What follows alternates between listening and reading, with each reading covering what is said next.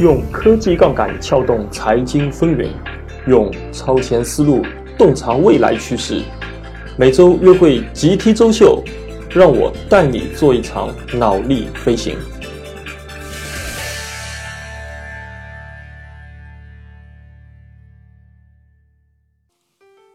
大家好，我是节目主持人 GT 周。我常以犀利的科技眼光行走投资江湖。当年拳打白酒银行，脚踢石油煤炭，人称周叔。要知道，在这个投资市场上，银粉最怕见的就是我。OK，好，那上一期我们两会的这个专题播放之后呢，反馈非常的好，很多的听友纷纷给我留言，还有点赞。我看了一下喜马拉雅后台的数据，从这一个播放点赞比或者播放。评论比来讲，我的上一期的节目是喜马拉雅上名列前茅的。由于众多听友的一个厚爱，所以呢，原来是本周五或者本周六才要放出的新一期节目，我就在今天放出了。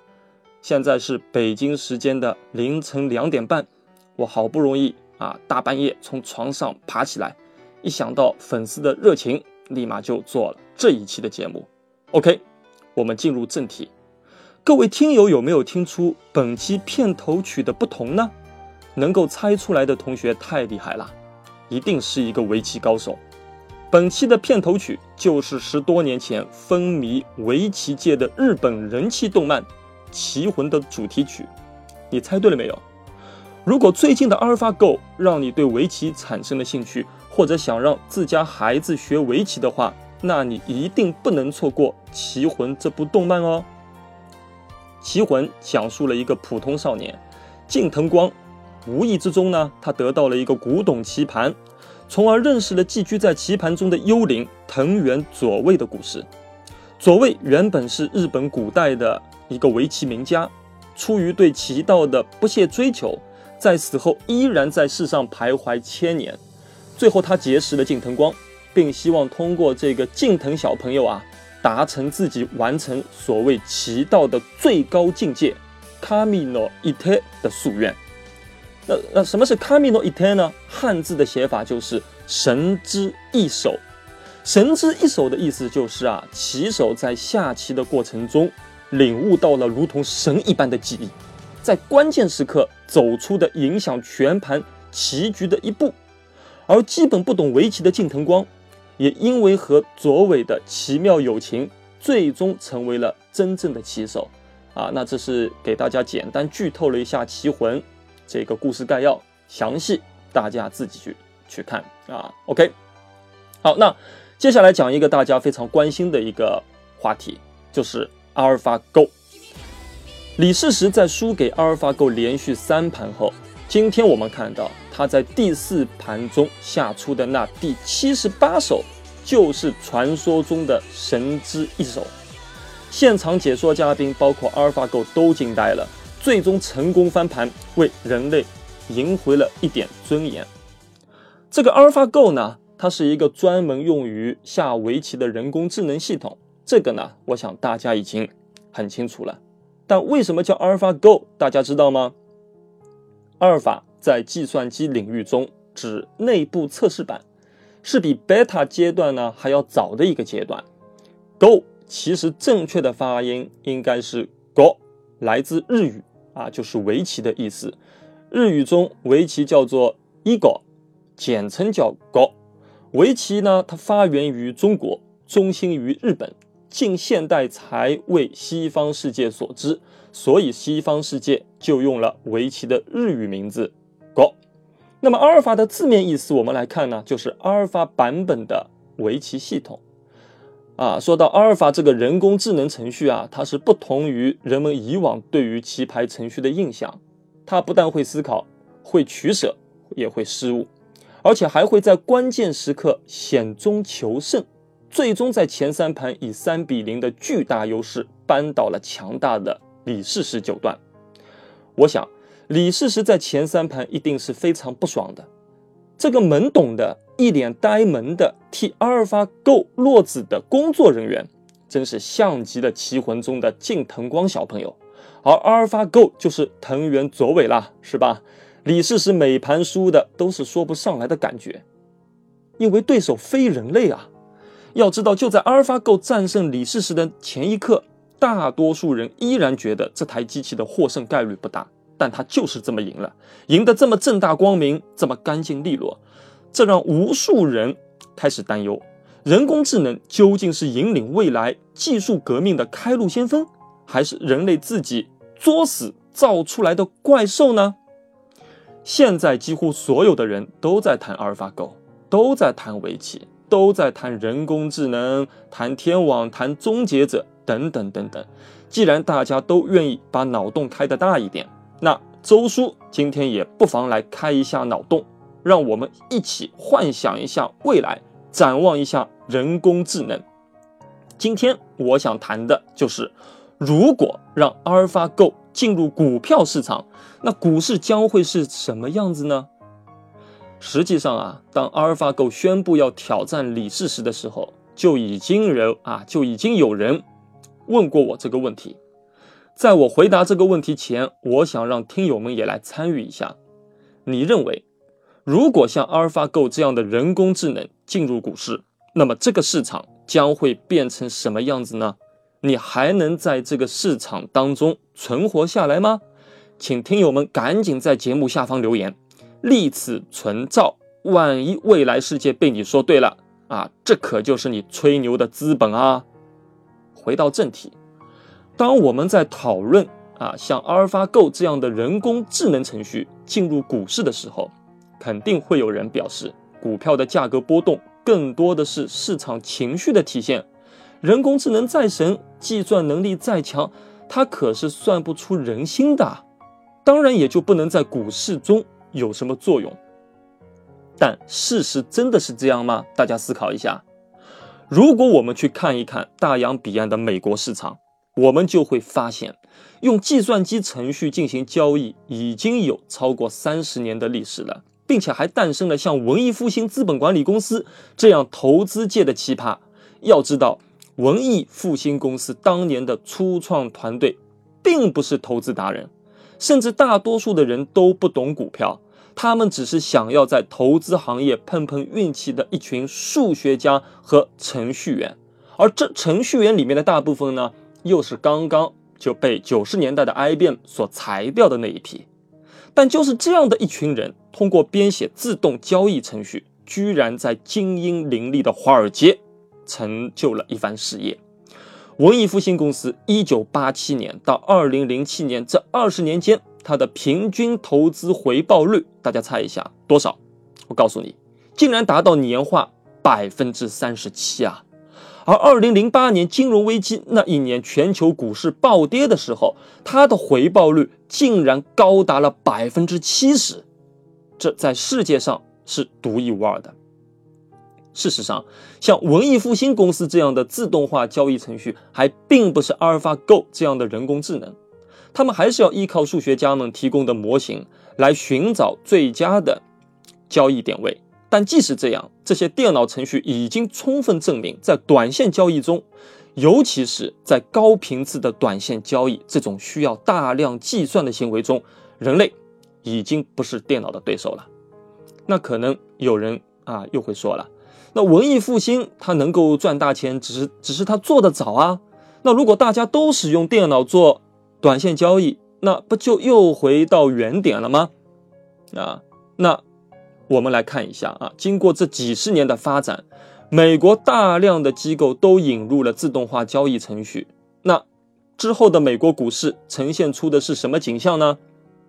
了解美国股市的人可能都会发觉。美国股市中的所谓散户，其实数量是非常少的。为什么会这样呢？因就是因为大量的机构引入自动交易程序后，啊，散户尤其是那些热衷于短线博弈的啊散户，几乎都被这些自动交易程序赶尽杀绝了。你做短线，你怎么做得过这些程序呢？因此，现在的美国股市实际上是一个完全由机构主导的市场，而且。由于大家都在使用电脑进行交易，并没有使市场的波动变大，反而美国股市的波动比以往的任何历史时期都小。反观我们的 A 股市场，由于 A 股市场有大量的散户和不使用自动化程序的机构进行残酷的博弈，股价就变成了投资者情绪的啊这个释放体现。所以，尽管有涨跌停的限制，但是 A 股市场的这个波动比美国市场要大得多，因为程序是理性的，而人类是非理性的嘛。对比美国十几年甚至数十年才会出现一次的大崩盘，我们的崩盘股灾的频率变得格外的高。因此，自动化交易程序的出现已经彻底改变了美国的证券市场，甚至在去年。有一家专门做自动化交易的理财公司还在美国上市了。那么，像阿尔法狗这样的人工智能系统，如果今后全面进入股市，我们又有什么理由不去相信它会带来更加翻天覆地的变革呢？还记得前阵子那个证券交易员小明吗？不妨就让我们一起展望一下证券交易员小明在二十年后的生活吧。什么？你不知道小明，那周叔先给你科普一下。我们看一下这个小明啊，前阵子写的日记啊，有多少人还记得？先来看一看一月四日 A 股熔断第一天的时候，小明的日记是怎么写的？一月四日晴，二十多年了，雷打不动的三点收市，今天变了。拖着疲惫的身躯提早回家的时候，一开门，老婆。尴尬的说：“那啥，你别误会，隔壁老王只是来接辣椒面。啊，这小明也是怪可怜的啊，这个遇到了熔断啊，回到家里还发生这样的事情，真是身心俱疲啊。一月五日，阴，不能提前下班了，不知道老王会不会又来家里借辣椒面呢？啊，这是一月五号的日记。再来看一下一月七日 A 股第二次熔断。”的日记怎么写的啊？一月七日，晴。今天隔壁老王来敲门的时候，我已经在家了。哈，那是因为熔断提早收市导致的。大家都知道，真是令人同情的小明。听说他的日记还登到了国外的报纸上。好，我们不去讲小明的这个悲催往事，我们要向前看啊，不是金钱的钱，是前面的钱啊。让我们一起闭上眼睛。穿越到二零三六年，二十年后，看一看未来啊，小明的一天会发生什么样的变化？这是二零三六年一个平常的早晨，A 股并没有熔断，大家可能已经在为小明捏把汗了吧？别担心啊，小明今天并没有去上班。事实上，小明已经好久没去上班了。因为他所在的券商啊，在两年多前采购了一大批人工智能的炒股机器人，于是小明就失业了。不单单是小明，他的大部分同事，像分析师、交易员、风控人员、基金经理、客户经理、财务，通通都下岗了，工作都被这些人工支持啊，人工智能机器人给取代了。那幸运的是，常年待业在家的那个隔壁老王啊。充分利用了熊市的学习时光，学会了编程，找到了一份给人工智能机器人开发软件的工作。那小明此时在干嘛呢？大家猜猜看。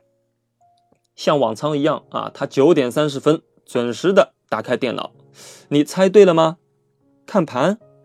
错，股票市场的参与者早已经没有了人类，每天都是人工智能的机器人在下单交易。由于他们不知疲倦啊，所以二零三六年的 A 股市场早已经是一个二十四小时都在交易的市场了，没有开盘和休市一说。小明九点三十分打开电脑，是为了上五幺 Job 网站找工作。每天这个时间，他都会刷新一下金融行业这个类别下有没有招聘启事。遗憾的是，此类别已经多年没有新的招聘需求了。岗位几乎都已经被机器人所取代。现在最热门的工作是人工智能软件工程师。那么问题来了，小明没工作，收入哪里来呢？小明到底是个聪明人，眼见被公司裁掉，立马花巨资也去买了一台公司用的炒股机器人。机器人的名牌上还印有代号，叫做 Omega Stock。这个从命名规则来看啊，大家是不是已经猜出了什么？没错，啊，这就是 DeepMind 面向股票市场推出的机器人，炒股机器人。硬件是 Made in China 的，由富士康统一生产。软件方面的边角料部分呢，则外包给了搜狗公司开发。核心技术啊，仍然掌握在 DeepMind 的手里。小明呢，他早已把家里的这个所有积蓄啊，通通交给 Omega Stock 打理了。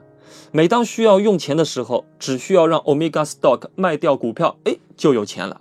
虽然 Omega Stock 第一啊，它是一个赚钱机器。但并不是你想要多少钱，它就能给你多少钱的。这和二零三六年的人工智能炒股机器人的投资策略有关系，也和小明当时的本金多少有关系。大家已经知道，人工智能是有主动学习、采取最佳策略、实现目标的这些特性的。他们的目标就是在市场中赚钱。给定市场规则，他们就会建立各式各样的交易模型，自动在历史数据中进行回测，并不断进化模型，最终能够找出最优的投资策略。那么，什么是最优的投资策略呢？我想观众们啊会比较关心这个问题。从一六零二年，荷兰人。在阿姆斯特尔河桥上买卖东印度公司股票时算起，人类的股票市场已经有了几百年的历史。人类花了几百年的时间，以巨大的真金白银为代价，终于进化出了巴菲特这样的股神，世界第三富豪。他的策略就是长期持有具有成长性的股票，通过把市场规则告诉这个啊炒股机器人。那么你想想看。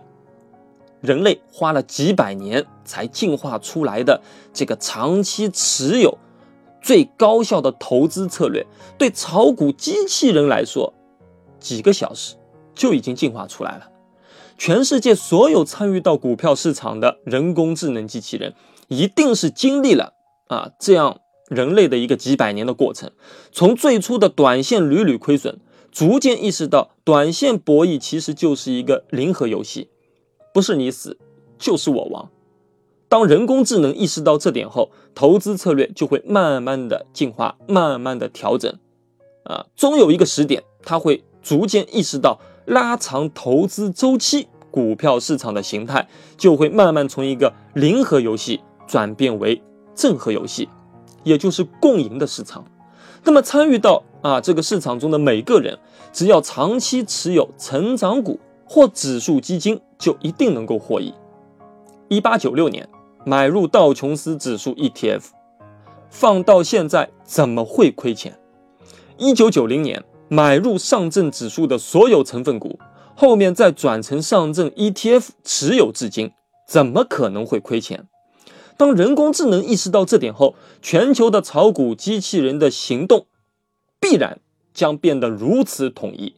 卖出那些不再成长的公司的股票，分散买入并长期持有具有成长性的公司的股票。那么这个时候，市场上的价格分歧就是 AI 之间的分歧。这种分歧仅出现在对于公司的估值模型上，并非短期交易还是长期交易的分歧。而不同的 AI 不断进化出来的新的估值模型呢？本身呢也并非持久稳定，这种估值模型在微观时间上的快速变化与不确定性，有点类似量子力学中的不确定性概念，因而客观上市场仍然时时刻刻会有交易发生。那股票市场与经济啊及公司基本面的相关性将达到历史。啊，这个上从来没有的一个高度，史无前例的高度。市场的剧烈波动，这个时候仅仅会发生在经济数据及公司财报数据更新时发生，然后波动又将会收窄，直到啊成为近乎一条直线。一两个人类如果不小心误入这个市场，很快就会被 AI 察觉，那就人工智能啊，就是 AI 就是人工智能的缩写，并被 AI 进化出来的新策略所消灭，保证了市场参与者都是人工智能 AI 啊的纯洁性。市场在这样的正和游戏的情况下，所有 AI 的年化收益率其实已经非常接近了。经济向好时，AI 都赚钱。经济变差时呢，AI 都亏钱。你可以把人工智能的炒股机器人想象成就是一张未来的军富卡或者军品卡，所以拥有炒股机器人的家庭年化收益率都是一样的。只有在需要钱的时候，才会让机器人卖出股票。当然。小明在做出这个卖出决定的时候，一大波 AI 立马就有了反应，开始快速调整策略，然后呢又会恢复平静，就像一颗石子扔进河中，涟漪了几下后，马上又会恢复平静那样。由于参与市场的交易者都是人工智能，那机构与散户变得已经没有任何区别，以代客理财为主营业务的机构。将全部消亡，所以呢，把小明辞退掉的那个公司，不久后也倒闭了。这是一个财富能够阳光普照到大地的美丽新时代。那么，在这个时代中，什么样的行业还能存活着呢？没错，为人工智能机器人开发软件的公司，那可是活得非常滋润啊。这里面也包括隔壁老王。啊，隔壁老王他不是已经去为人工智能机器人开发软件了吗？啊，他每天加班，啊，累得像狗一样。这次换做小明每天去老王家借辣椒面了，哎呀，不得不让人感叹，真是三十年河东，三十年河西呀。由于所有的 AI 都选择了长期持有优质成长股的策略，那么市场从零和游戏变成了正和游戏，实现了多方共赢。价值发现的机制就会变得极其有效，成长性好的公司一直得到机器人的青睐，那么证券市场的资源配置功能呢，就会不断被市场强化，实体经济甚至人类文明的发展效率都将得到极大提升。譬如，DeepMind 研发的 Omega Stock 这款炒股机器人的销量啊，逐年暴增，Google 见此情况，决定把 DeepMind 独立出来。单独上市，上市后的股价连续几年暴涨，是市场上当之无愧的明星股。而这种增长又通过炒股机器人从市场上获益后，均分给了全人类。人类世界啊，见此情况又会大力去发展人工智能行业，形成正反馈循环。那么那个时候呢，具有高度人工智能的机器人，它就在为人类不断工作。就像人类的奴隶一样。事实上，机器人的英文 “robot” 这个词的词根啊，“robot” 就是奴隶的意思。给定目标，机器人就会想方设法去达成，啊，就像奴隶一样。而人类终于从繁杂的劳动中脱离出来，把大部分精力花在提升想象力上，不断想象出新的需求、新的问题。由机器人为我们找到答案，并去解决，这就是未来人类与机器人的分工，各司其职。这个时候的想象力才是生产力，机器人负责去执行。那么我们啊，与这些未来的人工智能机器人的交互方式啊，也将完全不同于我们现在与计算机的交互方式。我们现在和计算机怎么打交道？大家想一想。我们现在与计算机交互，主要还是依赖于图形化的操作系统。目前，这个星球上应用范围最广的图形操作系统就是 Windows。靠 Windows 及建立在其上的丰富的应用程序，让我们驾驭了计算机。靠 Windows 啊，让比尔盖茨成为了世界首富。那么，你想象一下，当有一种新的交互方式取代 Windows，让我们能够驾驭。未来的人工智能机器人的话，那么发明这套人机接口的人将很有可能就是未来的世界首富。这种新的交互方式的第一阶段，我认为就是语音化的操作系统，实现所说即所得。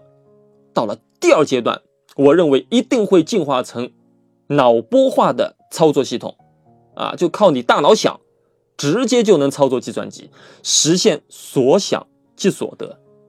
那么，围绕人机交互方式将要引起的这种革命性巨变。我们就一定能够从中找出值得布局的行业和公司，啊，这个有投资经历的听友们赶紧要关注起来。关于这一点，也欢迎大家在喜马拉雅节目的评论中畅所欲言。最后啊，人工智能对我们来讲到底意味着什么呢？拿节目一开始我们讲的围棋来说。虽然周叔啊对围棋的理解还停留在看完一遍《棋魂》的水平，但凭我对计算机软件啊方面多年的这个经验来讲，我认为基于围棋的这个复杂性和围棋棋力的这个天花板，人类的围棋水平其实仍然处在一个不那么高的水平，哪怕是顶尖棋手啊，我这里并没有啊有意贬低。啊，这个棋手的意思，因为围棋太过于复杂了。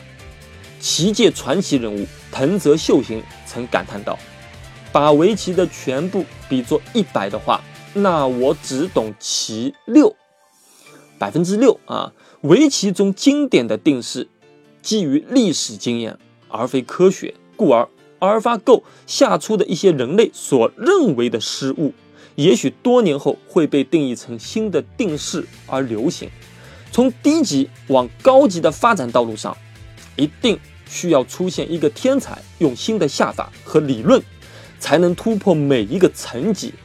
就像啊，道策开创了近代围棋，吴清源开创了现代围棋那样，而阿尔法 Go 这个天才，把围棋同样带入了美丽新世界。我姑且把它称之为量化围棋时代，人工智能。